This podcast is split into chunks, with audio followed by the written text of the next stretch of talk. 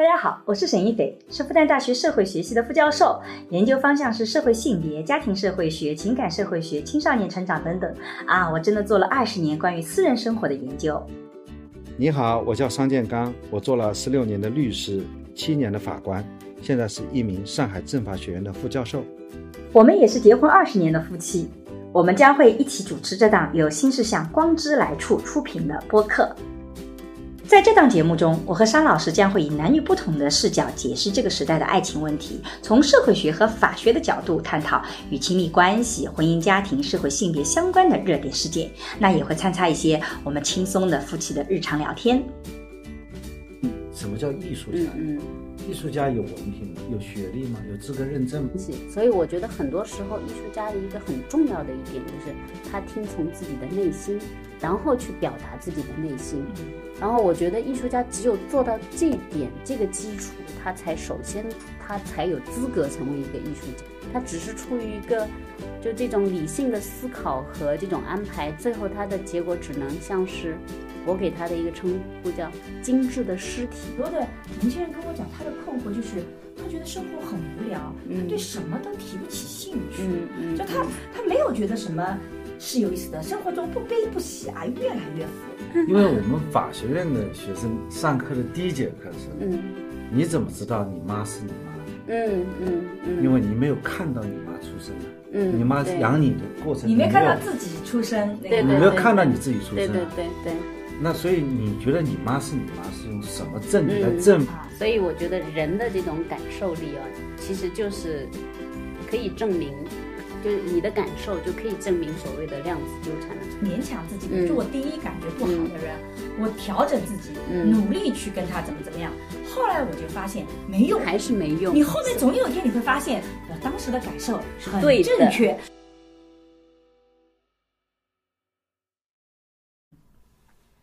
大家好，我是沈一斐，我叫张建刚，非常欢迎大家又来到了我们沈一斐的人类学系列播客啊。其实我们现在这档播客节目叫沈一斐的人类观察啊，然后我们都是邀请各种各样的人类学家来。所以今天呢，我们邀请了一位啊，其实对我来讲，这个专业我也是不太了解的一个专业，请了向丽萍老师来聊聊艺术人类学这一块话题。实际上我们聊的不会那么的高深，我们最大的一个问题是讲这个，如果我不太会欣赏艺术怎么办？我怎么能够有些艺术的感受力啊？怎么能够说哪些东西我是会心动的？其实我们会聊的相对来讲比较通俗一点，因为请大家原谅我是一个不太有艺术细胞的人。那么，请向老师先跟大家打个招呼吧。嗯，呃，大家好，呃，我是向丽萍，然后现在在上海当代艺术博物馆工作，主要是一位策展人。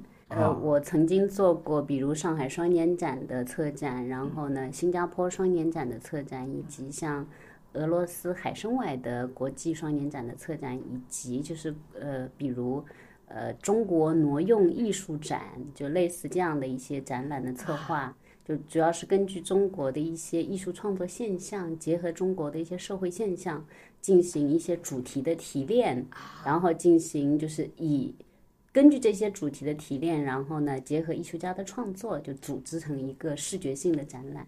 就这个就是所谓的策展，就是展览的策划。虽然我在 R，但我其实跟三老师表情一样，是不是我们有点懵啊？三老啊师，听刚才他？解释了呀，呃，向丽萍博士策介绍了一下他的工作是策展人，对，但我其实不就太了解是展览的策划人，啊，是吧？对，就是家里房子怎么装修一样的，摆就这个东西摆哪，这是摆哪，可以这么理解，这样可以可以这么理解，对那。是不是也会有些主题性的一个确定？对对对对啊？就是说展览它是一个立体的艺术。嗯，那它很多，哪怕画呀、或者说立体的艺术品啊，把这个艺术品把它连起来，呃，进行有序的排列，嗯，对吧？然后呢，让它讲一个故事，对，传达一个主题可以可以这么说。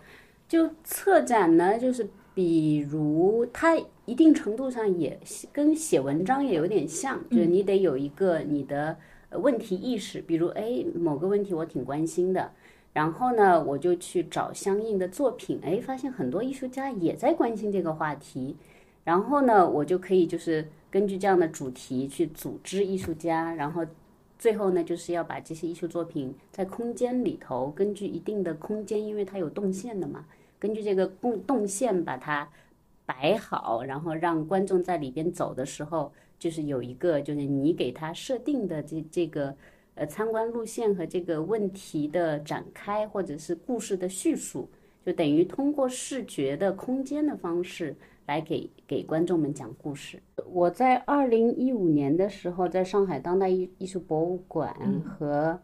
和和另外一位策展人，就是包括温普林老师他们那边，就温普林文献的那个，跟他们共同策划过一个展览，叫《大同大张》。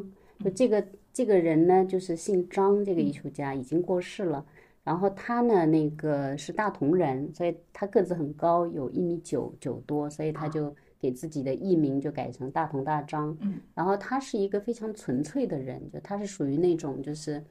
呃，为了艺术创作和，然后自己每天也是在学习各种西方的哲学啊，就看各种书，然后也不尽就对他自己的就是生活啊，就是要求很低，而且特别善良，经常会帮助别的一些很很贫困的艺术家。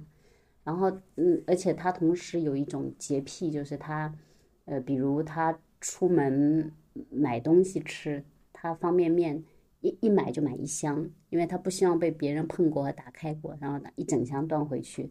然后他到任何地方去，如果开门的话，他就会用他的裤子口袋这样垫着，然后呢去开那个门把手。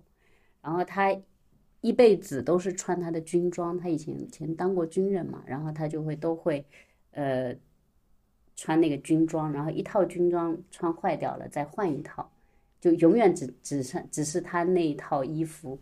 然后他很有意思是什么呢？就是当时在做他的展览的时候，我们的另外一个策展人他就说，呃，他叫藏红花藏老师，他就建议说，嗯，用把这个大同大张不同类型的作品做几个板块区分，就比如他做过绘画，他做过装置，然后他做过一些诗歌，呃，然后呃。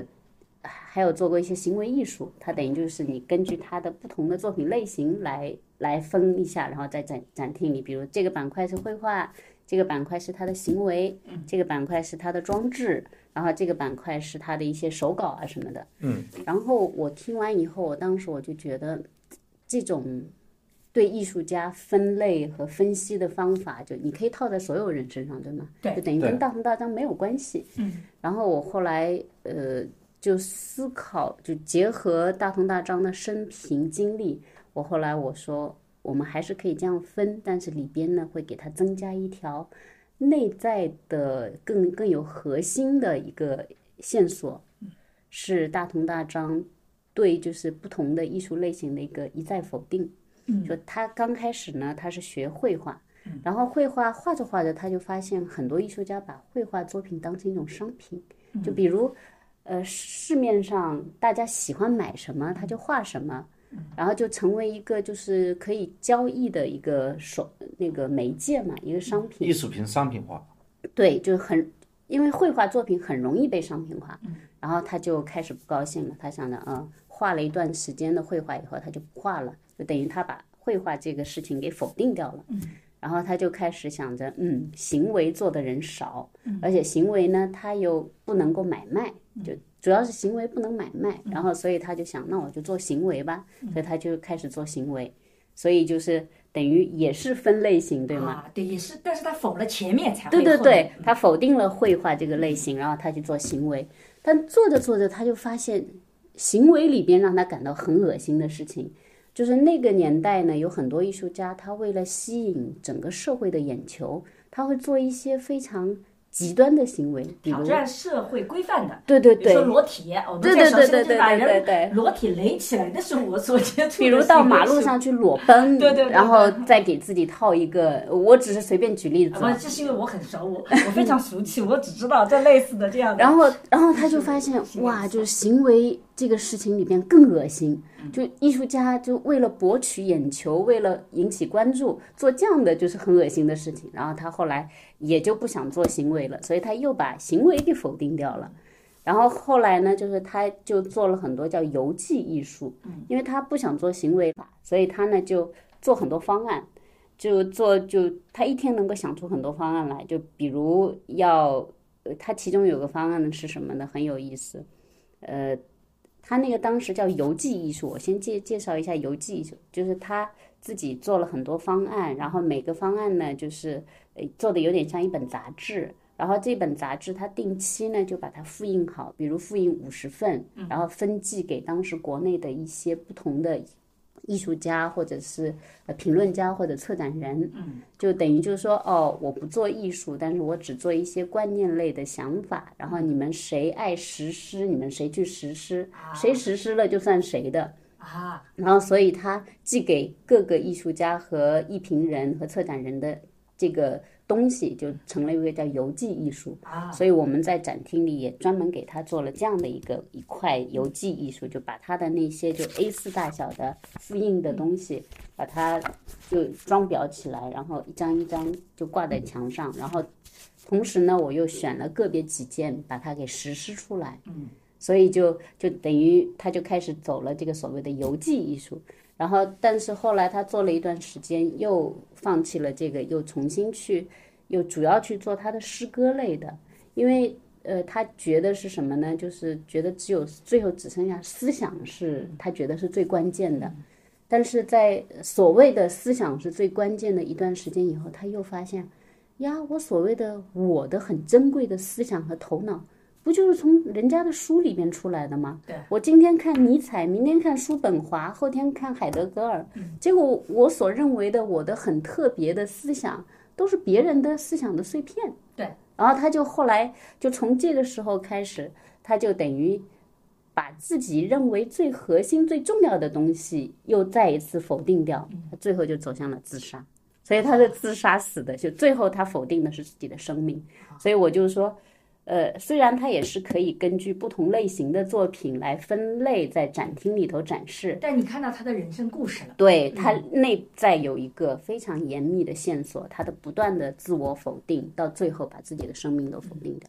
所以当时这个展览做完是，就是很多业内的人过来看都会说很感动。嗯 我觉得你在做这个策展的时候，你对这个大同大张嗯有了很深的研究。那你本身在研究这个人的成长的过程。对对对，那么从你介绍的情况，我觉得这个。大同大张估计学历不高，因为他实际上是你怎么有这。些偏见呢？啊，三老师脑海里有很多偏见嘛。我谈的是一个已经过去的人，这个是用事实来他。实际上的学历是怎么样的？哎呀，这样一下子把我问住了，我我我脑子里一下子忘记了你。看我们在看艺术家的时候不在乎他的学历，对对可能他他其实很聪明，他他学历他在艺术方面是没有什么学历的，他是自学的。嗯，他好他好像是学数学这类专业，而且在银行里工作过，做财会。嗯，然后他在这些算这些数字啊这些的时候，他的思维很缜密，就对专业很好。所以我就想你去定义什么叫艺术家。嗯嗯。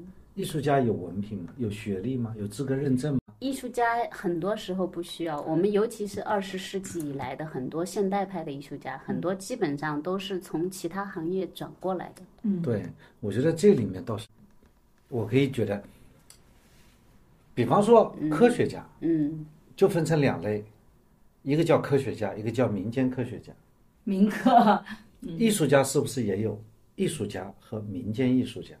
应该叫有学院派出身的，对对对，和非学学院派派出身是的，是的，也会有这个区艺术，因为我们今天谈艺术，就是我非常感动的是，向老师一开始上来我们谈艺术的时候，他谈了一个具体的人。其实我觉得艺术跟人是更紧密相关的，但是听下来，大同大章它具有我所认为的艺术家的一个特质，就这个群体特别敏感，他对人生的反思也好，对感受也好，他特别的敏感。比如说画画的人，他们就对色彩各方面要非常敏感。那音乐家的这些艺术家，他们对音乐里面的区分很敏感。我自己经常跟呃一些唱歌的朋友在一起啊、他们会告诉我说，这个里边的音你有什么叫八度？我跟他讲，我就不能区分声音的那个度。同样的，跟画画的人在一起，他们的那个颜色分类。这个用语要比我能掌握的用语要丰富的多，但我其实并不能区分这个律跟那个律之间，它差在了哪里。所以我自己一直觉得，艺术家可能就是那种非常敏感的人群。因为我们没有经受过专业的声音训练，所以我们听不出来声音的那个度。所以这你是通过经过训练训练你就可以获得。当然了，你能创造那需要天分，嗯，你的嗯嗯你的这个基因会起到很大作用。但是另外，就刚才向丽萍介绍这个人的时候，介绍了一个叫游记艺术。我觉得这个艺术的分类，它也不是在一个大的学术体系当中才给它个定位吗？或者说这个游记艺术是从来就有的，还是说你认为这位大同大张他就创造了一种新的艺术形式呢？呃，是是这样的，就我觉得刚才两位老师就提到了艺术很关键的一个特点，就是感受力的问题。就这个的确是艺术最重要的一个方面。呃，我可以先简单讲一下大同大张的游记艺术。就其实，在国外呢，也有艺术家做过类似的这种游记艺术的这样的这种行为。呃，我是觉得就是说。呃，所有的形式、手法、手段，其实是都可以用来表达你的情感的。所以这也就是现当代艺术的一个重要的特点，它突破了传统艺术的那种条条框框，就是说必须认为啊，只有绘画或者雕塑，而且雕塑必须是以大理石雕成的那种感觉，看起来永恒的，就很金贵的、很美的才是艺术。然后比如你画画的话，必须得画很高贵的所谓的高贵的题材，或者就是那种历史性的啊，或者是神话人物啊，就这个是所谓的高贵的题材。才是就是所谓真正的艺术，然后呢，要放在博物馆里被大家给膜拜的。然后实际上，现当代艺术它其实又重新回到了人性，就应该我我就觉得那时候的艺术家是怎么样能够把我的情感表达的更合适，我就怎么来。哦，所以所以就是比如。对我可能不高兴了，我就跺跺脚，或者是有的时候要就是登高而歌，就只要能够传达我的感受的。所以你看后来所谓的行为艺术，然后各种观念艺术，然后包括各种现成品的使用，它都已经突破了传统艺术的那种用玉石来雕刻，用大理石来雕刻，然后或者一定要表现皇帝和历史人物，就把这些都打破了。甚至很多时候他们会去画乞丐啊，然后甚至画我们身边可能以前没有进入传统的艺术题材的那些那些那个内容。艺术形式有很大的变化。对对，艺术形式就就把一切能够表征人类情绪的对对对那个对，外在都变成艺术。所以也就意味着他其实在感受情绪方面的层次，一定比一般的人他要更敏锐和更加有层次，否则他在表达上就无法，你那里没有东西你是表达不出来的。是的，是的啊，所以比如说我在听大同大张的故事的时候，我就想，因为我自己是做家庭教育的，嗯，我就这样在从家庭教育角度来讲，这不就是一个不能坚持困难的一个孩子吗？你知道吗遇到困难你就开始觉得有问题，你就跑到另外一个领域了，你就不能够兼攻一个领域嘛。我们很多父母会有这么想，但实际上回过头来回到你的感受里，就讲他其实那个感受他自己是无法快速的去解决掉这个感受的，嗯，也就是说他此时此产生的不信任或者是觉得有问题，他这种感受他就必须要用别的方式去表达，他对无法在这里行进。对，其实我觉得嗯是是跟呃沈老师刚才说的这个问题，应该这样去理解，应该是他听从了自己的内心，嗯，他内心觉得哦这个事情很没有意义、很无聊、很无耻，所以他不做了。因为画画的话，他觉得哦，我是把它当成一个商品来卖了，嗯，然后做行为的话，我是为了就是哗众取宠，嗯所以他就把它放弃了。他要听从内心，就觉得哦，这个是不符合我对艺术的这种纯粹性的嗯要求的。所以我觉得可能在今天很多优秀的艺术家哦，你可以看到他身上，他依然在坚持听从他的内心。嗯，就我前两年给一个摄影师做过一个个展，叫傅百灵，他也是我们老家的一个温州的一个同那个老乡。然后我哦夏老师是温州人，呃，对，我是温州人。然后那那那个那个傅百灵呢，他是原来评论区里可以温州的朋友可以举个手。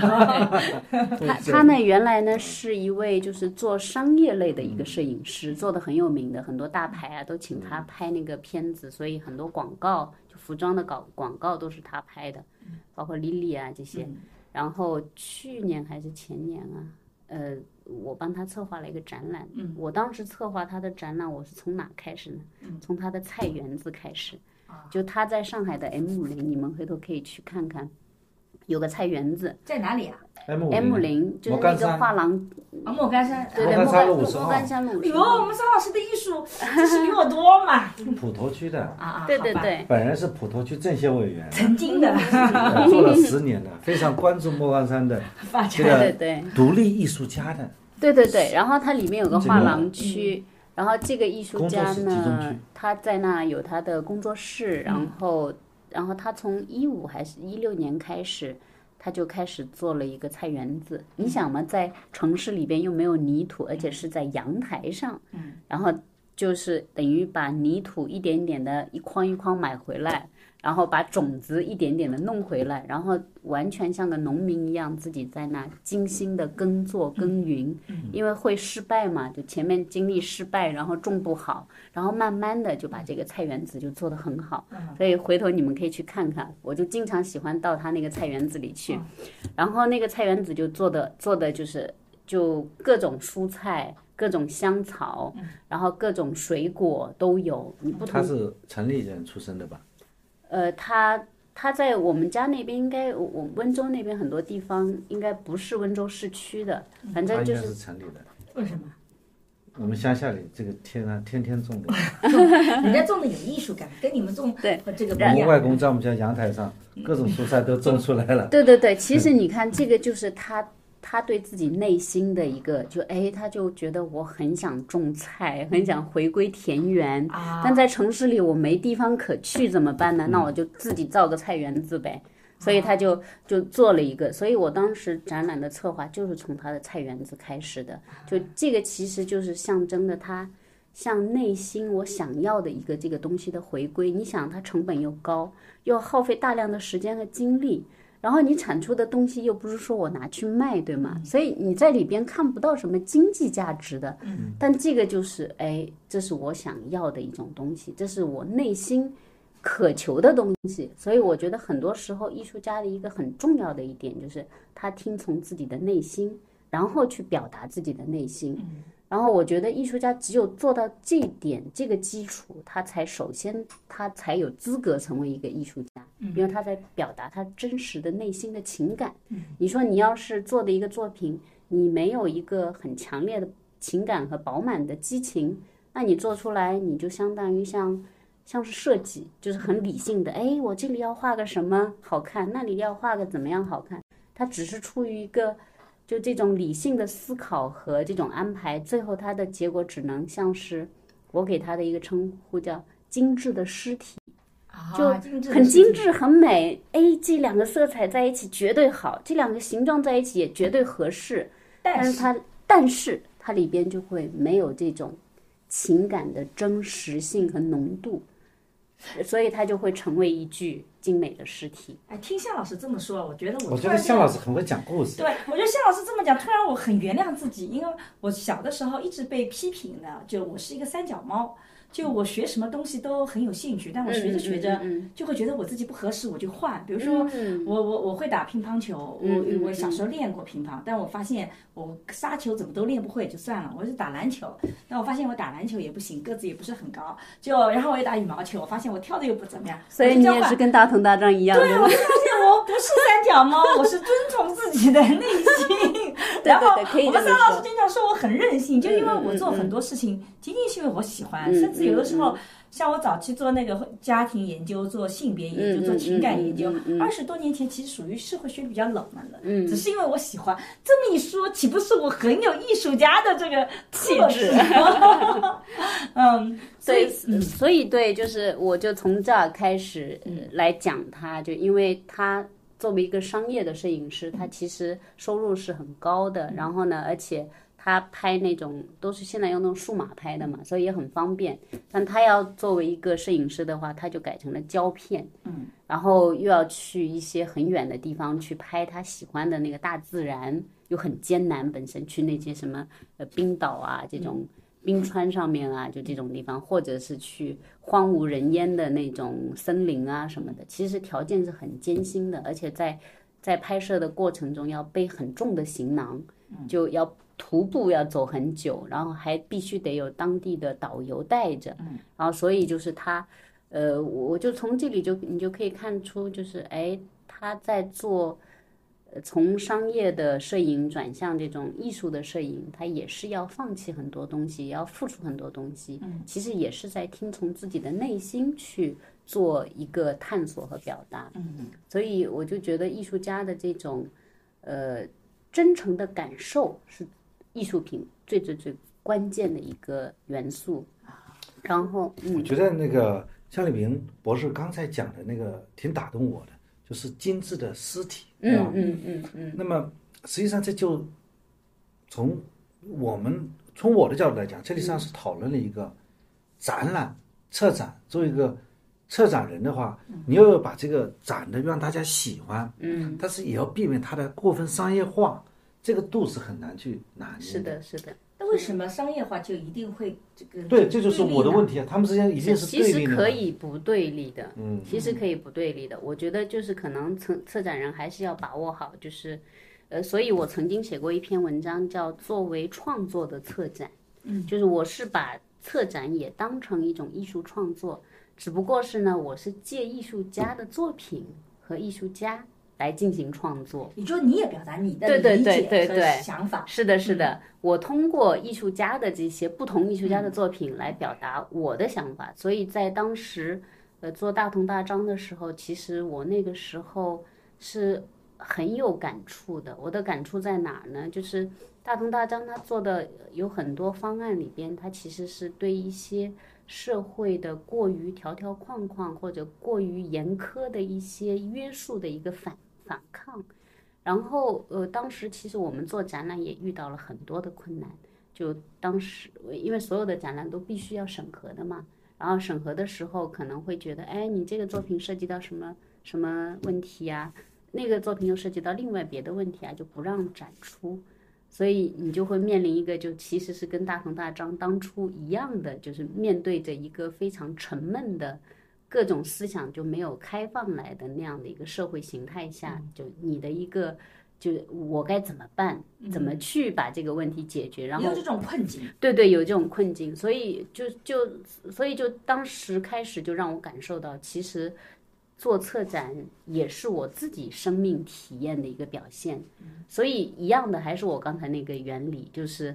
我把策展作为我的创作的话，那么这里边也必须得有我的生命体验，有我的情感。你有这个东西在里边，你哪怕最后你的输出它是有商业性的，或者是，呃，就是有有别的一些因素，但是都没有问题，因为你的核心的底层的那个逻辑，你是你是很真诚，然后你是有情感。但是我现在在跟年轻人沟通的时候，也常常有这种困惑。比如说，我们社会学其实也要求大家，你要对生活有很多的感受和体验，然后你要去观察。嗯。然后我自己有的时候就觉得，什么是爱情？其实爱情的开始就是对一个人的好奇心。嗯。就我想靠近你，然后我对你是什么样，我其实有好奇心的。嗯。然后我也只能去感受你的感受。但现在很多的年轻人跟我讲，他的困惑就是。他觉得生活很无聊，他对什么都提不起兴趣，就他他没有觉得什么是有意思的，生活中不悲不喜啊，越来越佛，甚至有的时候也会质问我，那知道了这个人又怎么样呢？有什么意义呢？然后又觉得说，嗯，别人的情绪是他的情绪，我为什么要跟他感同身受呢？甚至他，我觉得他这种情绪就是不对的。他怎么能这么愤怒呢？有必要这么愤怒呢？啊，他有很多这样的困境，所以我不知道向老师你在做，就是刚刚谈到这样艺术家这种感受力，呃，是怎么看待像很多年轻人现在这样的这种缺乏感受力的困惑的？对，什么叫感受力？哦，对，我们上老我来说一下什么是叫感受力啊？我我来说说我的亲身体验啊，呃，在十二月份那时候不是刚刚疫情准备放开嘛，嗯然后但是在要放开又没放开的时候，我记得是十二月份几号我忘了，十二月七号还是什么时候？然后当时不是北京的很多院校的学生，就是学校里都要求他们回家嘛。然后我有一个新疆的亲戚，一个小女生在在北京读书，然后他们家的父母呢就不希望她回到新疆，因为怕回到新疆到时候万一又封城管得很严，所以就让她到上海来。然后她就住到了我们家。然后我们家呢，呃。就等于是我跟我先生和他三个人一人一个，就是让他一一个房间这样待在那因。为你的孩子我知道在对在苏州对然然后呢，呃，他没出门，我们不让他出门，因为那个时候刚准备放开，会容易感染。我们想着你你可不要到上海来了，然后就感染了，对，所以就不许他出门了，不要出门了。然后我跟我先生去上班的，然后结果有一天他发烧了，嗯，然后呢，前面三天发烧的时候呢，呃，我们都是坚持做抗原，让他做抗原，然后做出来都是阴的，然后后来我们就有点怀疑，难道哦这只是普通感冒？嗯，然后他也说自己在洗澡的时候开窗户了。就就他觉得有点热，就开窗户了，所以我们就最后判定，嗯，普通感冒，受凉因为他没出过门，对吧？对，然后有一天，第四天差不多发烧，第三还是第四天晚上，我我还跟着他追剧呢，追呃《甄嬛传》，然后吃完晚饭，开开心心的坐到沙发上准备看电视了，继续追剧。然后我那个时候心跳就突然非常的快，就很不舒服那种心慌。然后我就坐在那，我说：“哎呀，我说我心慌，我说是不是普通感冒也会传染的？”嗯。然后他一听说，他说那好的，我做个抗原吧。然后我就跟他一起做，做完他就阳了，啊，然后他就立刻马上拿起自己所有的东西就进房间，就就后来后来就我们就开始以这种方式隔离，但前面我们都没有隔离，都一起吃饭的情没有用了。但我到现在还是阴险小人，对，所以所以我要说的是什么呢？就是我们身体是有感受的，只不过是我们不一定意识得到。所以我当时因为那个情境，你就会容易就是，哎，我怎么会心跳这么慌啊？就是怎么会这么心慌啊？然后，但实际上我心慌的状态，我是从这次的经验之后，我才意识，哦，我那种心跳的感觉，其实是因为我被我被就是呃新冠病毒给侵袭了，对啊，然后当时自己身体就做出了反应。所以其实任何时候，我们的身体非常的聪明，我们的身体等于像西方的那些呃二十世纪初都研究过的潜意识加上意识，就意识是我们知道的、理性的，我们所能意识到的东西；潜意识是我们不能意识到的东西。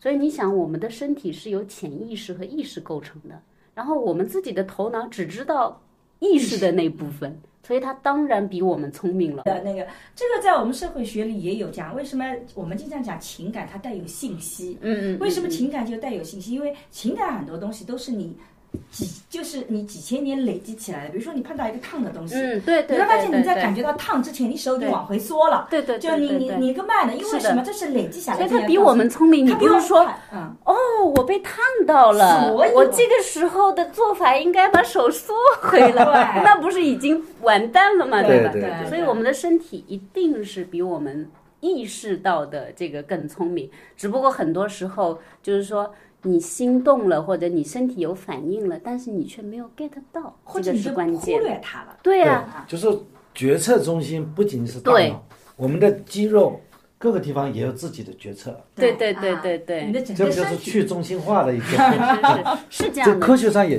证明了这一是点。也就是说，向老师所理解的感受力，其实是讲我们其实身体里有本能的去能够跟外界发生联系的多对种对对渠道。对对，但是呢，这种渠道跟我们理性中想象的那些思考的东西，它不太一样。那么，有的人可能是呃理性压过了感性，有人可能真的就比较麻木啊。比如说张商老师啊，就比较麻木一点点，就那个可能就没有那么的敏锐或者去意识到。所以其实每个人都有这个感受力。对，每个人其实天生应该都是都是超超能的，但是我们逐渐的长大，就变得越来越。呃，无能，就这种超能力就越来越消失了。因为呃，我女儿小时候她就跟我说过的，她说妈妈，她说我想记一个东西的时候，我就在自己念一遍，然后让我的右边耳朵帮我记住，然后我下次就去耳朵里边去调取信息。对吧？所以，所以我听完我就很高兴。我说：“哎呀，我说宝贝，小孩子是有是有一些，就是智慧在里面就。很很天生的这种能力的。我说，其实越越小的小孩儿，他越有这种超能力。我说，但是人长大会慢慢的会变变笨的。我说，你要你要小心呵护的你你这种能力和先天的这种东西，嗯就很其实人真的是很有意思。所以我接下来做做那个成都双年展，也会从眼耳鼻舌身意、色声香味触法人的不同的知觉的角度切入去做这个展览。然后希望就是也是引起更多的来参观的观众能够对自己的各种知觉有所有所反思，然后有所观察，因为很多时候你觉察自己其实是最重要的，很多时候你都完全没有觉察自己，所以很多时候可能很多人都说嘛，就是你要如何调整自己的情绪，可能你要。去观察自己的情绪，然后发现哦，我原来是为了那一个破事情而生气，那你可能就不生气，你就你就这个就释然了。我觉得其实你刚才讲的要反思，我现在已经开始反思了，因为我们法学院的学生上课的第一节课是，嗯。你怎么知道你妈是你妈呢？嗯嗯嗯。因为你没有看到你妈出生呢，嗯，你妈对养你的过程，你没看到自己出生，那个对对你没有看到你自己出对对生啊，对对，那所以你觉得你妈是你妈是用什么证据来证明呢？嗯。看没有法律证据来那个一定要证证明，嗯，嗯嗯。对吧？这何况这和我们这就带着一种怀疑论啊，讲直接证据、间接证据，还有证据的优势啊，有这个证据和另外一个证据，还随着证据优势更高啊，证据要讲它的这个盖然性，我觉得这和我们的感受力啊是一个强大的摧残。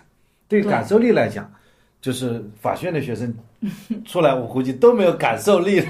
也不，就是我跟桑老师以前去看电影的时候，有很明显的感觉。这几年我觉得好很多，就经常看一个片子以后，我我去讲那个故事的时候，他经常会跟我讲说。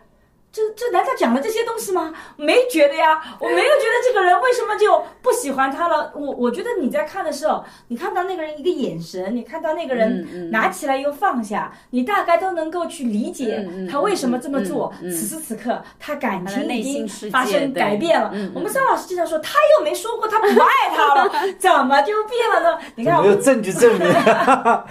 其实呢，从感受力来讲，这些都是证据，对对，只不过是我没有感受到。对你没有 get 到，你心动了，但是你没有 get 到，是是，所以我特别鼓励我们法学法律的以及法学院的学生多来接触艺去看术，艺术展。对对对，我我我以前有一个非常这个觉得做人类学里有一个非常有意思的一个经验啊，嗯就是人类学因为讲观察，但是你碰到一个人，你不管这个人是怎么样的，嗯你都必须要跟他去访谈。嗯但有的人你会不喜欢他，嗯你就不知道为什么。看着这个人，你就觉得害怕；嗯，你看着这个人，你就觉得自己不舒服。其实你是会很容易有这种感受的。对对对对，那但是我们又不得不去走到后面一步学术的道路，所以我觉得我们在练访谈的时候，我比如说看到那个人，我就在想，为什么我觉得那么不舒服？我不得不去追我的记忆，嗯，就追我的嗯感受的记忆。嗯比如说嗯，我是因为看到他第一眼，他还没说话，我那时候已经有这种不舒服的感觉，嗯嗯还是他说了哪句话以后，好像我开始不舒服了，嗯。还是我突然间闻到他有抽烟的味道，嗯。所以我我要去追溯我那个感受产生的那个瞬间，嗯，我才能够去知道说，原来我对他的不舒服是在哪里。比如说，有的时候就是因为你觉得他不讲卫生了，嗯。啊，那你就觉得啊，原来我。这不是这个人本身，我觉得有问题，嗯他不讲卫生那一点、嗯让我觉得不舒服了。那你知道了以后，你就知道说啊，那不讲卫生只是他的一个特点，他其他方面可能有我的那个其他喜欢的。优但我但我也会觉得，第一那个感受其实很重要的，嗯因为你不要小看不讲卫生，不要小看他身上的味道，因为他会反复出现，反复出现。对。你最后会消耗掉你想跟他成为朋友的耐心和动力和和兴兴趣。所以我自己是觉得，有些人你就可以访谈结束了以后，你大概知道我是不会跟他成朋友的，他可以是合作伙伴。嗯啊，那个有些人我会觉得说啊，我不知道为什么，反正我一眼见他就觉得挺啊，所以我觉得人的这种感受力哦，其实就是可以证明，就是你的感受就可以证明所谓的量子纠缠的存在。好所以你看，我们看到一个人，就刚才沈老师说的，哎，第一眼看到他还没开口说话，我就不喜欢他，对吗？你凭什么这样判定啊，对吧？就其实就你们之间已经有那个无形的这个能量，已经在交就纠缠和交换，所以你就才能得出那样的一个结论。这个不就是我们通常讲的气质嘛？就是说一个人不说话，他是他的气质摆质，但是你在那里。还有另外一个人，你相互之间的交流呀。就我第一次见到桑老师，其实是他跟另外一个帅哥，旁边还有另外一个男生，那男生也算帅哥啊。他们三个人在我们复旦的三幺零八的教室外面，嗯在那边聊天，有阳光照下来。其实他旁边那个朋友也是长得很帅的，嗯，啊、也是现在我都觉得是吧？你那个人很帅，结果你一眼只看到了商老师但是我在场景里面，我只记得桑老师的样子，哇就我不记得另外一个人。嗯嗯嗯就那个人嗯他，嗯他也是有名的帅哥。我他因为他跟他好朋友，跟他谈恋爱以后，也跟那个朋友也比较熟。我的确觉得他长得帅的。可是你回忆那个三个人，嗯你只记得了中间那个人，你只对这个人有印象，你其他都忘掉了。嗯所以我就觉得这叫量量子纠缠。对对对记忆的选择性。可是我就回不过去，这个就你回不过去你没有办法知道另外两个人他们是什么样子，那个你就不知道了是的是的。你不承认这是量子纠缠吗？是的，是的。其实我还不懂什么叫量子纠缠。所所我是觉得，其实中国典籍里有大量的这种关于感受力的，就这种也是叫量子纠缠的一个状态。你看，像那个有《淮南子》里边有一个叫鸥鸟忘机，他就说有一个人他特别喜欢那个鸥鸟，然后他。每天到海滩边上去跟那些鸟一起玩，而且玩得很开心。然后那些鸟会飞过来，停在他手上，跟他嬉戏。然后有一天，他爸爸就跟他说：“他说，哎呀，听说你跟鸟玩的那么好，你什么时候抓几只回来给我玩玩？”嗯，然后这个这个小孩一听，嗯，好的。然后第二天他去的时候，他就本来前面跟那些鸟玩的好好的，他突然想起了，哦，我爸让我抓几只回去。嗯。然后他这个心念一动，那些鸟全都飞走了。啊，所以就是说，以就是刚才我们说的那种量子的纠缠，就这个鸥鸟就意识到，哎，你心变了。没有但是你看，我们所有的哲学，包括佛经，包括道家的那个，他都最重视的就是心。对，我就觉你要得好像心念一动艺，术是在最高级，法律是生活的是的，底线。是的，是的，是其实应该是社会说底线对对对啊理性和感性两者其实都是重要的，只是在启蒙以后，你就会发现，不是西方有启蒙吗？对不对？嗯在启蒙的那个时代，就把理性压过了感性。对对对对包括中西方文化比较里面，其实中国也是更强调感性这一面的。但现在我们更强调理性，但实际上人类学就发现，感性的东西它可能无法像理性一样一二三跟你讲清楚，嗯嗯。但它是的的确确，它可以直击它可以直击核心。它直接可以发挥作用。对对对哦，对我自己后来以前我会勉强自己，比如说嗯我第一感觉不好的人，我调整自己，嗯努力去跟他怎么怎么样。后来我就发现没用。还是没用你。后面总有一天你会发现，我当时的感受很对正确，是就是这样。只是我当时没有证据，现在我就知道了为什么。为什么不喜我不欢他？喜欢一眼就不喜欢。就那个，我觉得会有很多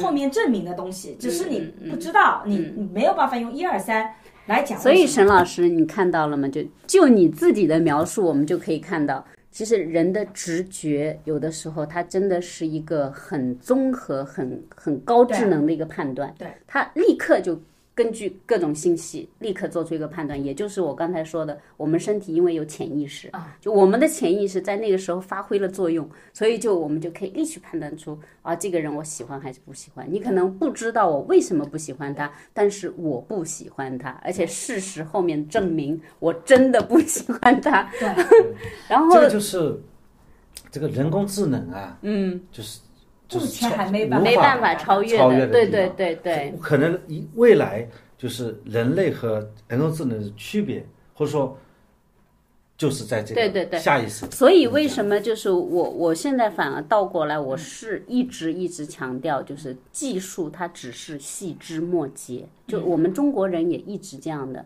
所以就你一切就是用过多技巧的东西，都是被中国人所看不起的，是形而下的。所以你看，技术的技，它的旁边是枝，树枝的枝，分支旁边也是枝。就是它的字根就这个枝一样的，就是说你都只是一个分支，一个不重要的一个细枝末节。哇，所以就中国人的这种文化，对对对，真的是它字里边已经帮你规定好了，你记就是形而下的，就是就是呃细枝末节的术东西。是它是个术，对啊对，所以其实我觉得人的发展也是这样的。我自己觉得我爸爸对我最大的影响啊，就我觉得我的原生家庭，很多人觉得我原生家庭特别好，嗯但你看我爸妈他们也吵架。我的原生家庭也不是那种什么经经济条件很富有的，嗯相当的一般，然后也会有各种的冲突啊。嗯我妈小时候也打我，我没有觉得说这个原生家庭，你如果用这种挑错的方式来讲，你其实里面的确会有，依然会有问题的。但我觉得我爸爸给我一个特别大的一个影响，跟我妈妈不一样。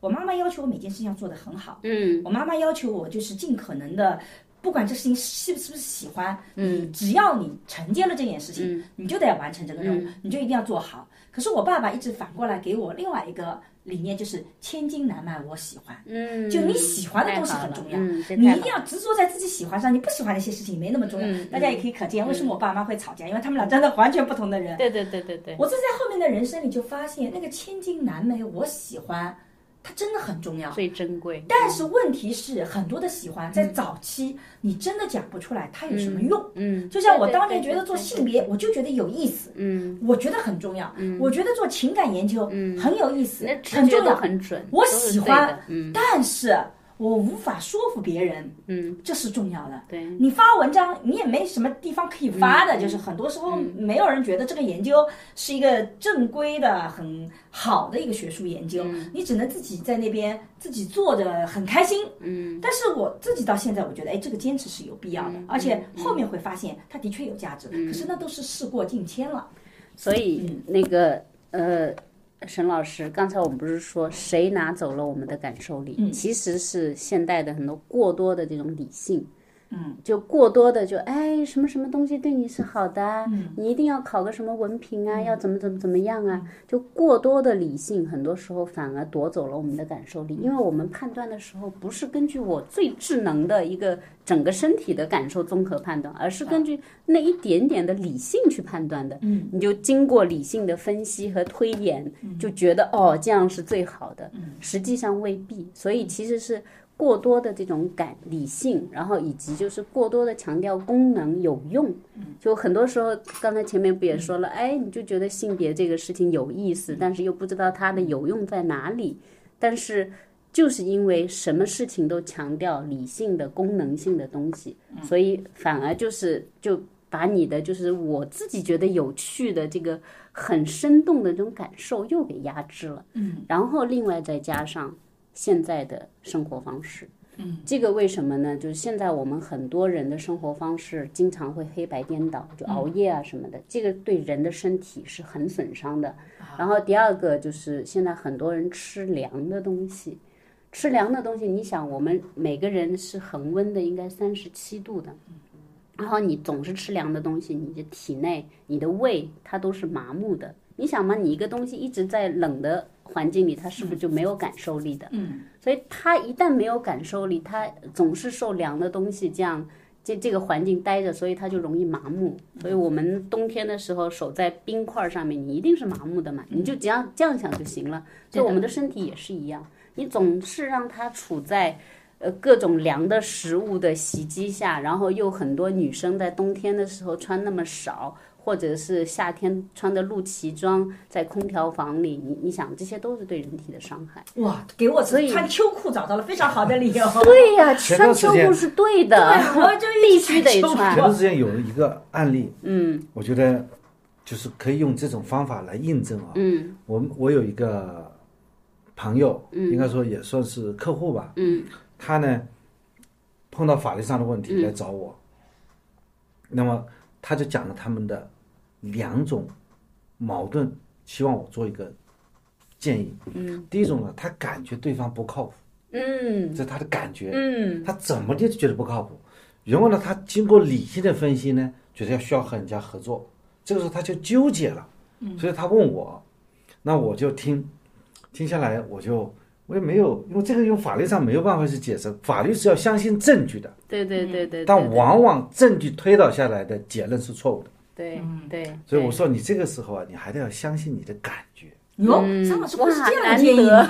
对 我，我倒过来，我是一个法律人呐。我说你要你要相信你的感觉。嗯我我很可能你我我根据按照我的经验，啊，毕竟我们现在做法律服务、做法律工作几十年了，只要是人生经验多了，几十年以后，我给他提过来这样的建议，一个法律工作告诉你，你应该相信你的感觉，感觉，因为你很可能你看到的证据都是被编辑整理过的证据。对对对对，对吧你为什么过被粉饰过的？为什么你根据证据推论，你觉得应该跟人家合作呢？嗯很可能你是有贪婪之心，啊，对，是的，背后还是有个贪婪之心。对对对，就是对对你觉得啊，你要有利可图，哎有利可图就是用处，就我们刚才说的功能，有功能，对你为什么跟合作呢？你觉得你能够拿到好处，对对对，但其实呢，你被你所谓看的好处掩盖了你的眼睛，对对对，导致你掉到陷阱的的坑子里面去。对。所以这个人还是属于有感受力的哈。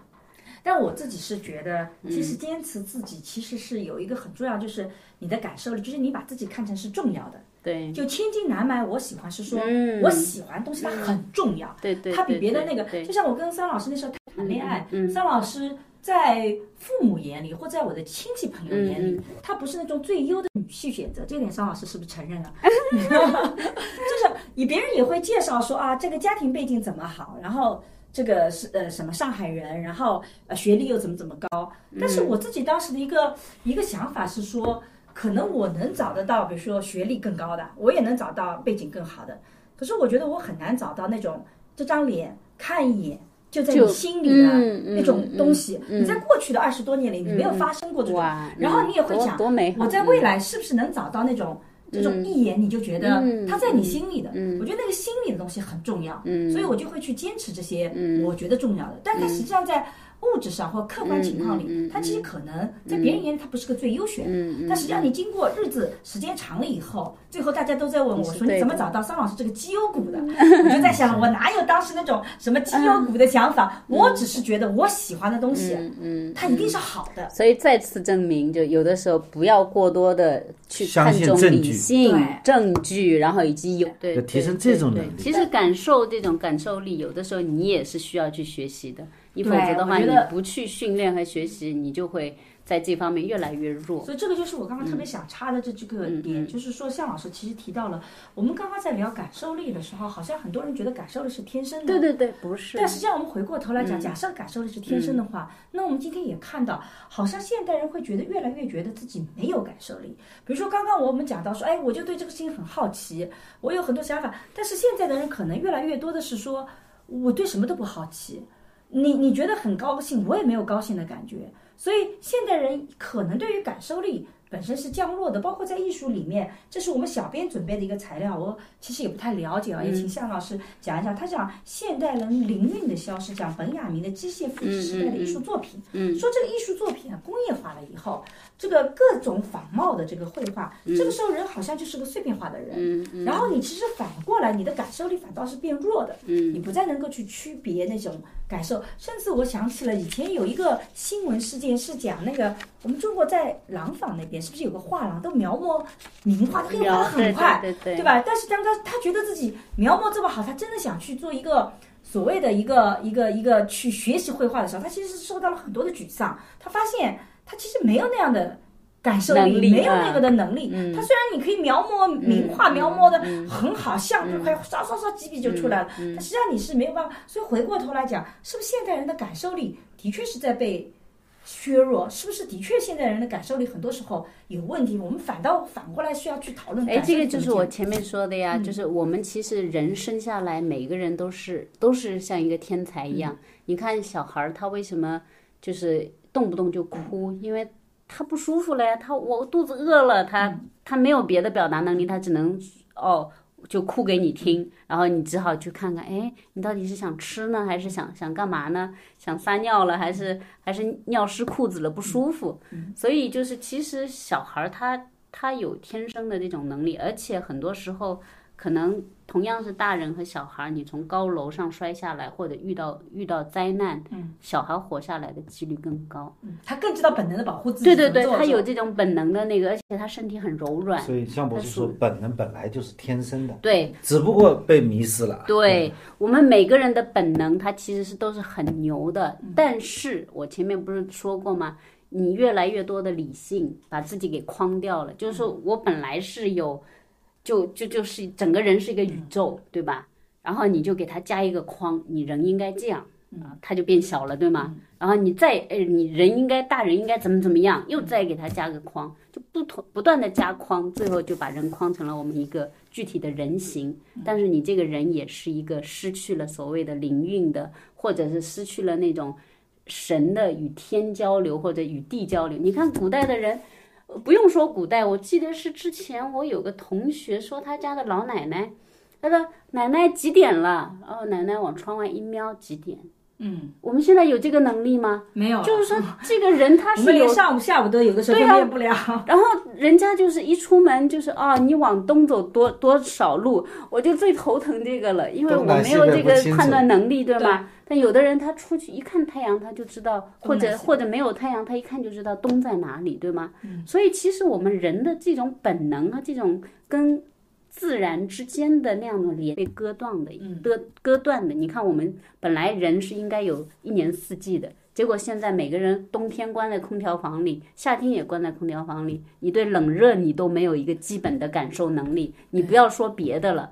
所以我就说，一个是跟自然的割裂，然后呢，一个是我们给自己加了太多的理理性的框架，把自己给框得越来越小，然后再加上我们不恰当的生活方式，就是你身体已经被你折磨的不灵敏了。对你看，我不说别的，像做梦，我不知道你们做不做，我就属于那种特别爱做梦。身体要是碰到一点点小问题，他就给你做梦，其实就是给你在发信息，对啊，我都已经不做梦了。身对身体在提醒你，多梦不是说不健康的表现吗？就看你情况。就比如我有一段时间，天天做噩梦是有问题，。我有一段时间就经常梦到自己在梦里头找厕所，嗯然后找到了厕所呢，好不容易找到厕所，是一个很脏的厕所，然后那个情境下我还是光着脚的，嗯然后就很惨。很难受。对对对，然后其实这个折射的是什么呢？我后来学了中医，读《黄帝内经》，是我体内的环境不好，就你体内是处于一种就是可能有很多痰湿啊，就是是是是是一种就是不是特别健康的，有点脏的这种状态。而不是你尿急啊。对对对，不是就因为你处于这样的一个状态，然后所以身体不断的提醒你，你身体不行啊，你有问题啊。但是我们因为不懂嘛，get 不到，我就是说心动了，你身体有反应了，但是你没有 get 到，嗯，所以我以前信号是发出了，你没有接收到。对，所以有些人他可能生大病之前他会做各种梦的，尤其是噩梦。然后如果他不去管、不去处理，他后面很快查出来就是什么癌症啊什么的，就一定是有是有信息的。身体你不理他，你你给一个人发信息。他一直不理你，你最后会还会给他发吗？不发了，对吗？所以到最后上帝只给你三次机会。对对对，所以就是你身体其实是有这样的一个能力的。你想我在我在疫情期间也是，那个时候就很不容易的就得到了一些姜嘛，因为姜那个时候也很珍贵，对吗？然后我就开始熬姜汤，然后加那个红糖，然后喝了四天。我第四天那天晚上就开始做梦，梦见我们家的客厅。然后客厅屋顶都没了，然后整个客厅是空荡荡的，很干净的，然后上面阳光灿烂，这个意味着呢，我的胃开始暖起来了，啊，胃暖洋洋的。嗯，所以我我一醒过来一想，哎，怎么做个这个梦做的很美。对对，后来一想，哦，大概是我的胃暖起来了。嗯，所以所以我是属于那种就是身体有一点点事情，它就嗲的要死，作的要死，要给你发信息啊，你要注意。因为你也会经常跟自己的身体对话。对对对，然后，所以我到后来梦见的是什么呢？就很干净的厕所，然后我甚至可以在厕所里睡觉，嗯，就那样的厕所说明空间。你内部的调节对对对。但是那个厕所还有点问题，就是有点偏冷，嗯就是可能还是有点体寒嘛。那你脑子里一直在修房子嘛，哎，房子很多时候你去看古代的解梦，它就是说明是你的胃，或者是有的时候是你的父母，因为房子是庇护你的地方嘛，嗯很有意思。所以我们不要去就是怀疑自己身体的智能性，然后不要老是去依靠技术，相信技术。嗯所以很多时候，尤其要保护自己身体的这种本能。嗯如果这个本能已经变得麻木和消失了，那请你慢慢帮他恢复。请吃温暖的食物，好消化的食物，然后尽量的早睡觉，不要黑白颠倒，因为你听见了没，人身体沈老师？对你的人身体我，不经常吃温暖的食物吗？你要像那个大自然一样，搞得很晚你。该睡觉的时候睡觉，你就是等于跟自然是同步的。啊啊。哎，那你还有什么？就是说，因为现在年轻人很多都是觉得自己活得很麻木，嗯，还有什么别的强调感受力？因为我现在听到现在，我突然间有一个理解，嗯就是说。你讲那感受力其实跟情绪是截然不同的东西，对，很多它人会把不一定是情绪感受，和情绪连在一起。因为你在互联网上你会发现，大家现在情绪是越来越极端的，其实你的身体的很直接的一个感受，一个而不是你的感受，情绪对，。不一定情绪只是其中一部分。所以不是说你看到这样东西很高兴、或很不高兴，或者你有什么样的感受，其实更多的是你跟自己身体的对话。对对但我们对对。很可能在现代化的过程中失去了跟完自己身全是体对话忽略的我们在练瑜伽的时候嗯就会嗯比较强调对对对。和自己。对。嗯，还有什么方法能够让我们喝茶？哦，喝茶也是恢茶，复感受力。对。对对，为什么？喝？茶非常好，因为茶呢，其实我们有两位老师都来推荐茶，搞得像我们 茶商一样。哎。我们上次请了李辉老师。李辉老师对，对他也跟李辉老师去学喝茶，他绝对的专家。然后还有蚊香，就李辉老师也是专家。对，他就这两个方式都很好，都是恢复感受力的。对对，他他啊是恢复感受力的。恢复你跟身体的那个对话。对对对对，啊，因为我就有有一次就是很明显的，呃，喝了一位就是就一个叫桃子的桃子老师，他泡的四十年的单丛，就是、就是放了四十年的老单丛，然后他我们不是一圈人坐在一起嘛，然后我一杯茶下去，突然就坐那哭了，嗯，就周围很多人，而且其他人还不认识，只是大家坐在一起在那喝茶，然后我就给哭开了。就很有意思，就是我就当时就震惊，不知道我也不知道啊，所以可能就是一杯好茶，有的时候。呃也不叫感动，应该说是那杯茶它可能一个是老茶吧，老茶它本来就是百年老树啊什么的，然后又加上放了这么四十年摘下来，它可能真的是很有这种天地精华这种。接天地的这种之气的，应该是这种东西，就很通灵的。然后你喝进去以后，可能可能我们心里头的那个灵觉得啊，好高兴啊，我喝到了好东西，啊，可能是这样啊。当时没有想任何东西，就喝完那杯茶我就哭了。所以你让我去倒想的话，我只能说，你这个是很好的广告词，对对对。然后我喝完我就，啊好的 我喝哭了。但是我一九年特别喜欢的一个茶的品类。嗯二零年、二一年因为不太去这种茶坊去聚会啊什么的，嗯嗯我就觉得在聚会的时候，每次喝单丛都会让我有一种安静的感觉。嗯，它跟这山小种给我的感觉不一样你。你要是能够有这种不同的感觉，这你看就是感受力啊，啊对吧？是的，所以我比如说人多的时候，是，我点呢，我就会点那个单重，因为我觉得人很多很嘈杂，嗯。我就需要单重让我觉得嗯。安静。但如果人少呢，我就很喜欢金骏眉啊、正山小种这种让我觉得更热闹的茶在里面。那个。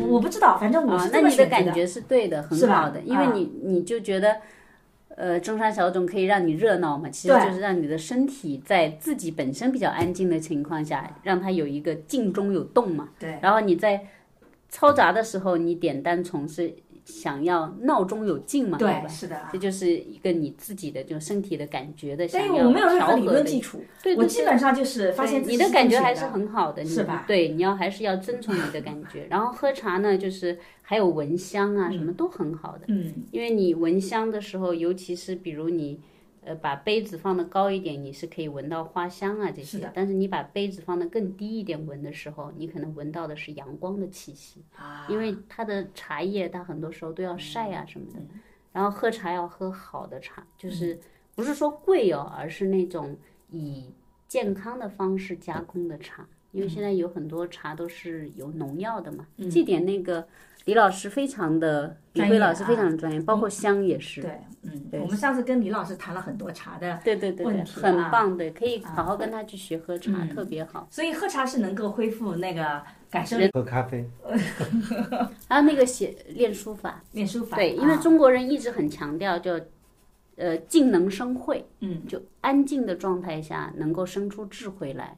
就其实是我们本身是有智慧的啊，就只不过是这个智慧经常被我们各种的理性啊，过于功利的心啊给蒙蔽掉了，所以他这个智慧就被你盖掉了。所以你可能有的时候反而就哎就静下来，或者有的时候直接是静坐打坐，你也是可以达到那个状态的。对，打坐。所以其实我有很多朋友，他们搞禅修，也有一些朋友搞抄经。嗯，我经常有的时候会抄经都很好意识，因为为什么要去做？因为看上去特别没其有意义实就是静下来。其实真正回到感受力，怎么去培养自己感受力，就是在你快速的、忙碌的嗯这种生活里面，你要给自己辟一个领域，这个领域是你可以安安静静的，或者跟自己一个人再去，比如说你练瑜伽也好，嗯对对对，你喝茶也好，喝茶虽然人多，但其实你喝茶是跟自己在一起，然后你抄经也好，禅修也好，其实你都找一个时间段跟自己一个人在一起的。对对对，你是一个人，也不去想一些功利性的事情。对对你今天写书法也没什么事情。你把那些干扰、那些没用的那些放一放对，都、啊都扔掉，你就发现，哎，最核心的东西原来就在那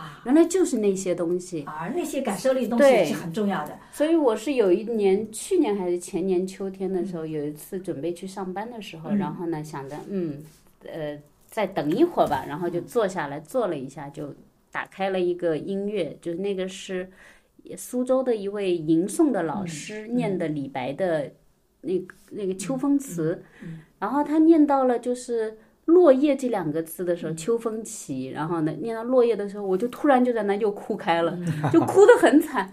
我当时自己愣了一下啊，我为啥要哭？然后后来觉得哦，好像挺舒服的，然后我就继续在那哭了，然后哭得很痛快，以后然后再收拾一下出门，就就这种，其实就是一个身体的进化嘛，我觉得你可以做一些表演，是吗？可以适合做演员。感受力特别强，特别强对这个好的演员感受力都一定要强的。，对，没有感它是甚至代入嘛，是的。一下子进入场景。对对对。对对包，括我觉得自己，像我有的时候会去做演讲，我觉嗯。得做讲座也好，其实你就得要有一种表演的能力，对你要有一个感受力，你能把对方的其实或者说是。真诚啊。其实我觉得我是没有这种很好的表现力的嗯。人，但是我在说话的时候，我说的是我真心认为的东西，嗯。所以我的感染力是在这儿，在于就是哎，你说的时候是哎，我真的是这样感受，这么认为。然后，所以很有意思。我是在疫情期间，不是刚结束嘛？那时候上海关闭刚结束，也是在我买那个酸梅汤的那个呃，差不多同时。然后有一次家里的宽带不太好了，我先生就叫了电信的人来处理。然后那个人呢，就就我先生跟他聊天嘛，就问他啊，你哪里人啊？他问完，我脑子里噔就答案就跳出来了。你知道他哪里人？对，脑子里而且像抢答题一样的，就像那样的电视里不是有灯拍一下抢答题，它有个灯的声音，然后我就脑子里跳出来什么就海盐，还有什么等等等？对对对，然后那个人马上回答海盐。啊，可惜我当时没有早说出口，我就没有证据证明哦，我那个，但是我是真的是那个时候就是他说叮的，你会不会是我们通常民间讲的，你已经开天眼了，你有没有没有三只眼，还有一只眼并没有开，呃而是就是说，可能就是尤其是在疫情期间啊，这种你一直关在家里，你就去适应那种很静的状态。然后，而且我那段时间也是，呃，基本上每天打坐，嗯，就因为。呃，有一个叫杨定一的这个老师，他写的关于静坐的书，对健康非常好。因为我有的时候睡眠不太好嘛，所以我就就有的时候早上起来或者晚上睡觉之前会静坐一会儿，就让纷飞的思绪心理学里叫冥想。就是就冥冥想你要那个冥想有很多好处。虽然我这种人没有做过，我去过印度，啊嗯，呃，说那个地方，奇妙的地方。然后他说那个地方是冥想，嗯好大的一个嗯嗯一个 hall，就是一一半的，它这个是开放式的，就是，然后大家很多人就坐在那里，我左看右看，嗯我说什么叫冥想？嗯，明显就是不要想，对，做到不要想很难的。很难的。所以就是说，呃，你看，无论是我们的道家还是瑜伽，然后还是就佛学里边，我我后来我是才知道，大雄宝殿的大雄是啥意思，你们知道吗不？知道，他所谓的大雄是什么呢？就大英雄。嗯，所谓的大英雄是什么呢？就是能够把自己的心控制住的人。啊你想想，你能你能控制你的心吗？不太能够，做不到，不是不太能够。啊就不是。不是不是不是，你想法你都控制不了。你就说，比如啊、我心不要想，我要安静哦，你肯定做不到。或者你生气的时候不要生气哦，你能做得到吗？很难。对，你要让自己不生气，可能你要经过好一些时间的调理，所以他就说，能控制住自己心的人才是天底下的大英雄。然后我才哦，原来是这个意思。大所以你看，像老子不也说吗？呃，胜人者力，自胜者强。嗯，就是你赢了别人，只能说哦你挺厉害的，但你要把自己给胜了，其实就是你把自己的心控制住。嗯，所以其实一样的道理，我就发现哇，就所以现在发现最难控制、最难管的不是外面的任何一切，而是你自己的心。对我其实有时候比较没有那么像你那样专业的做，嗯有的时候嗯嗯会自己和我自己的每个器官对话，哦就，感受感受自己的这个器官哇，就这个把所谓感受就是你把注意力去放到哪，嗯嗯嗯嗯嗯，就感受自己感受的你的心跳怎么样？嗯感受心肺，你你还在你呼吸吗脑你就感受头皮呀，头皮里面的呢，就慢慢去体会，注意力放进你去很专业啊，啊。那这个很专业了已经。我我就觉得所谓冥想就是你把嗯注意力嗯集中到一点，是是你你就慢慢的，忘记其他的对对对这对对个场景出现你，什么时候做这些事情？我怎么不知道啊？是吧？从实招来哎多久了？什么时候？你正哪里？对，在你哪正常的？情况下，你就不会觉得自己腰酸痛。当你坐正的时候，你会感觉哇，原来你你那地方有些酸，是是然后把注意力放在那个酸的地方，就实际上哇，是有尚老师个治疗的好。厉害！这他已经自己是自己的医生了。就每个人身体都有自己的药的，其实你这已经是自己的医生。你你想嘛，你意识如果能到那，就说明你的气就能过去了。对，所以中医里边很讲究这个的。很多时候中医里边说什么呢？还有这一招啊！哇，对啊 他就说你哪里不舒服的时候，你只要把手放过去，都能够帮到这个地方。因为你手过去了以后，就是通过你的手把气血给带过去了。嗯，就本来这个地方可能过于凉啊，或者是堵了，它就它就就不舒服了嘛。然后你就要把手放过去。所以我有一个偏方，嗯就是我我我因为以前有嗯非常严重的肠胃炎，嗯嗯，就是就肠胃炎严重到就是你几天都吃不了东西，一直嗯吐的。嗯嗯嗯，然后后面有个偏方，就是让我就是抚摸肚子，这个什么顺时针对对对，九十九圈，逆时针九十九圈，对实际上你呃做不了那么多圈，你实在不行五十圈。他说你就是要去抚摸它，嗯，嗯然后他就那个，反正我因为那时候太严重了，我就药也没有办法，药这个办法，药吃进去你也吐出来嘛，嗯你就这样做。反正我觉得这个像偏方一样，我不知道它有什么道理，这不叫偏方，反正我觉得它就是它它有效果，然后我就做了。啊、这不叫偏方，这在中医里边就是一个非常有用、有效、很正统的一个办法。哦中医里有个方法叫叫推心置腹，就是你从啊胸口这边开始，手往下一直啊推心置腹原来是个中医的手法。对啊，叫嗯推心置腹。治疗方法，对，你就这样往下推，这个对身体非常好，因为我们现在大部分的人是胃这个地方，你你我我不知道你们怎么样，你去摸一下，如果这些地方如果有硬结条索，嗯，然后就不是有的人叫胃包嘛，嗯，这些都是胃都是有问题的，你这个地方有问题，你等于上下的气血其实就容易不通，对，所以很多人睡眠不好也是跟这个地方叫中焦。中焦你你看身体上焦、中焦、啊下焦，你中焦的路给你堵了，你说上下能通吗？就不通了呀。突然想到为什么我最近老所以为是觉得什么胃不安对我为什么最近？老是睡眠不好，是因为我其实已经很长一段时间是嗯，感没有觉去磨，不是，就是那个你有中间那个阶段，嗯你老不舒服，但是那个地方它没有器官，嗯，就是你看我是这个胸以下一点点，胃上面，我这部分老觉得不舒服，但是它没有器官，所以我不觉得它有病变。对但我就是不舒服。中医里边，你就是这个叫已属于经是那个中焦的啊这个，很久没有抚摸我的肚子，我看今天应该这样。对对对，你要去关注一，下交，给你的任务，每天要给我搞这个啊九十九圈的那个对对对推心置腹要分析一下自己的它分析身体，啊感受自己身体的是是变化。是是，是，所以我聊到这里啊，那个，那我们聊到现在，其实我突然发现，我们对于感受力、情绪这些概念有不一样的理解了。嗯，所以我们讲到这里，也很希望这个朋友们能够多跟自己在一起，能够多有一些感受力的这样的一个练习，我觉得这个是非常重要的。所以在节目的最后，我们也请向老师、桑老师每个人聊聊看你们最后的一些总结，或者最后一些给我们的朋友们的一些啊、呃分享的建议吧。啊，要么就是桑老师先来，桑老师因为是完全是个门外汉，有一个顺口溜，嗯就是刚开始是喜欢一个人，后来呢就是喜欢一个人，一个 就就 你什么意思啊？刚开始你就很喜欢，就是交朋友啊，就觉得生活很寂寞，是吧？你就一直就啊，就就觉得一个人在一起觉得不行，一定要去嗨呀。可能到了一定年龄后，就会想，哎呀，其实我很享受自己泡个茶，听个音乐，再来看一个书。我现在就是这样一种状态，没觉得内心很寂寞。这就是我。刚开始去感受世界，最后呢，就慢慢的是感受自己。其实有一个外在的世界，一个内在的世界。那我觉得今天这个啊聊天，我就感觉其实内心的世界反而更加丰富。对啊，我们要有这样一个呃喜悦，其实是我们在感受自己。好，夏老师，对我其实我觉得感受力其实应该是。你能够感知到你的感受，嗯，因为你的身体其实对周围的任何的，就是眼耳鼻舌身，就或者各种听觉，你肯定是会产生一个反应的，嗯，但这些反应如果你没有 get 到，那它就是就是没有，所以其实就是应该你能够感受到自己的感受，嗯，我觉得这可能才是一种就是。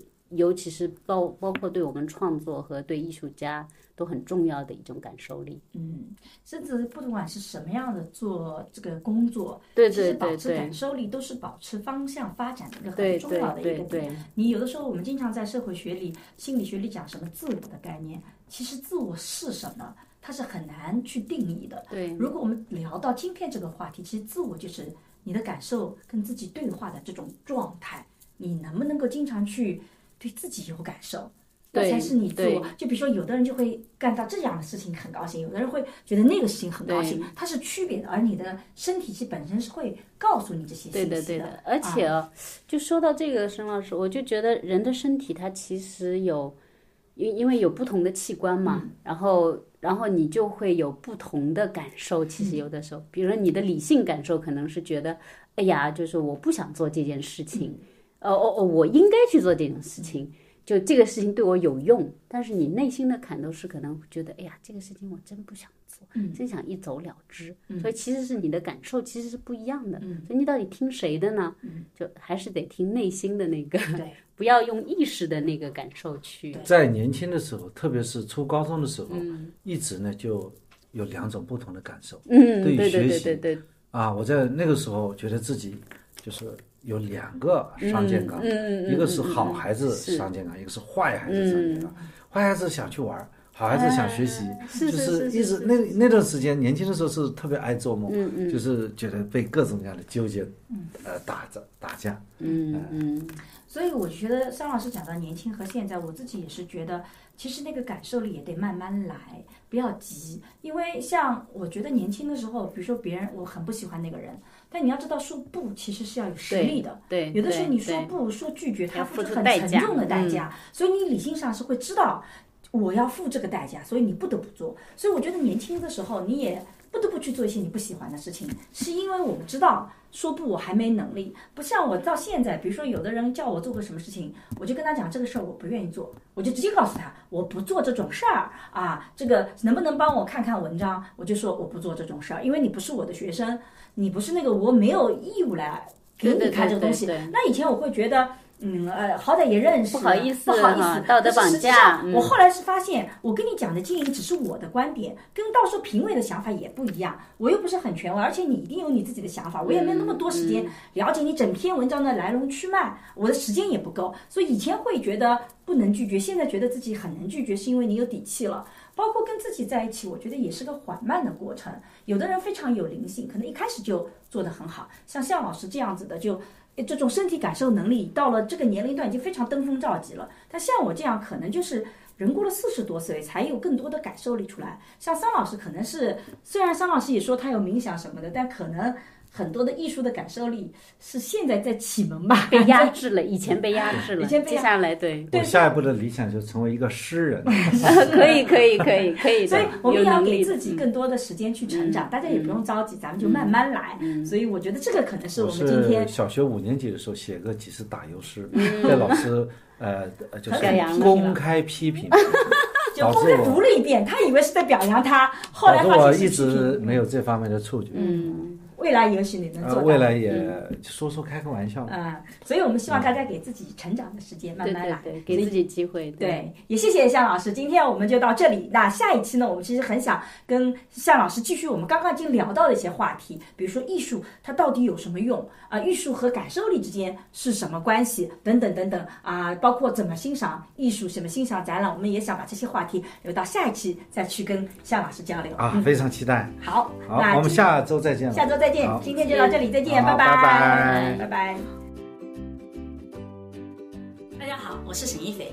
二零二一年的夏天呢，我向大家承诺，我会给爱情课做一个升级。那二零二二年的冬天，我来兑现这个承诺了。爱情课的沟通彩蛋终于来了。如果是已经购买爱情课的朋友呢，哎，你将免费拥有这五节课，这也是我送给你们的礼物。那如果还没有购买这个爱情课的朋友，也不用担心，哎，我们目前的价格还是维持在升级前的原价。为什么我在爱情课里去做这样的一个沟通彩蛋课呢？是因为我觉得我在做完爱情课以后，其实我是接到了各种各样的反馈，这既是我前进的方向，让我觉得很有意义，同时也让我发现说，在这个课程里可能有些具象的问题，我需要更为系统的去解答。那我在过去的一年里，也通过这个视频啊，通过直播啊，也讲了一些事情，但是真正要解决问题，其实它是要有个系统的框架，只有成体系的知识，才能真正的帮你解决问题。所以有的时候你做一个视频也好，你有的时候只能涉及一点啊，那你放之四海的时候，你放到各种沟通场景里，你就会发现陈老师这个讲的不对。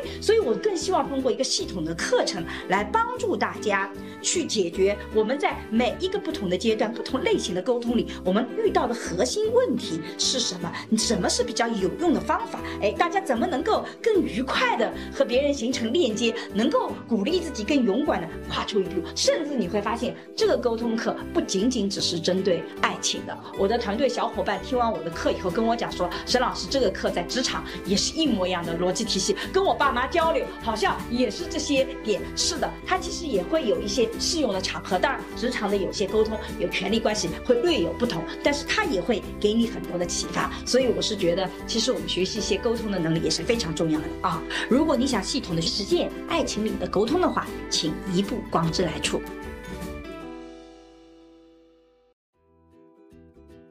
最近我做的沈一斐性教育课已经上线，我想通过这门课和你一起坦诚地聊聊成年人的爱与性，所有我们过去回避的性教育，我们一次性讲清楚。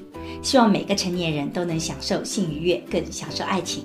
为了回馈一直关注和支持我的粉丝，如果你感兴趣，欢迎你搜索公众号“光之来处”去看一看。我和孟常合作了一档付费播客，在二零二一聊性别，希望能帮助你打开对性别的想象力，做更自由的人。如果你感兴趣，可以在我的播客主页或者搜索公众号“光之来处”加入学习。我和新事项也合作了一门社会学爱情思维课，希望能帮你提供对爱情的结构性观察。如果你想要更系统的去看待亲密关系，也可以在公众号“光之来处”加入学习。好啦，今天的播客就到这里，谢谢你的收听，我们下期再见。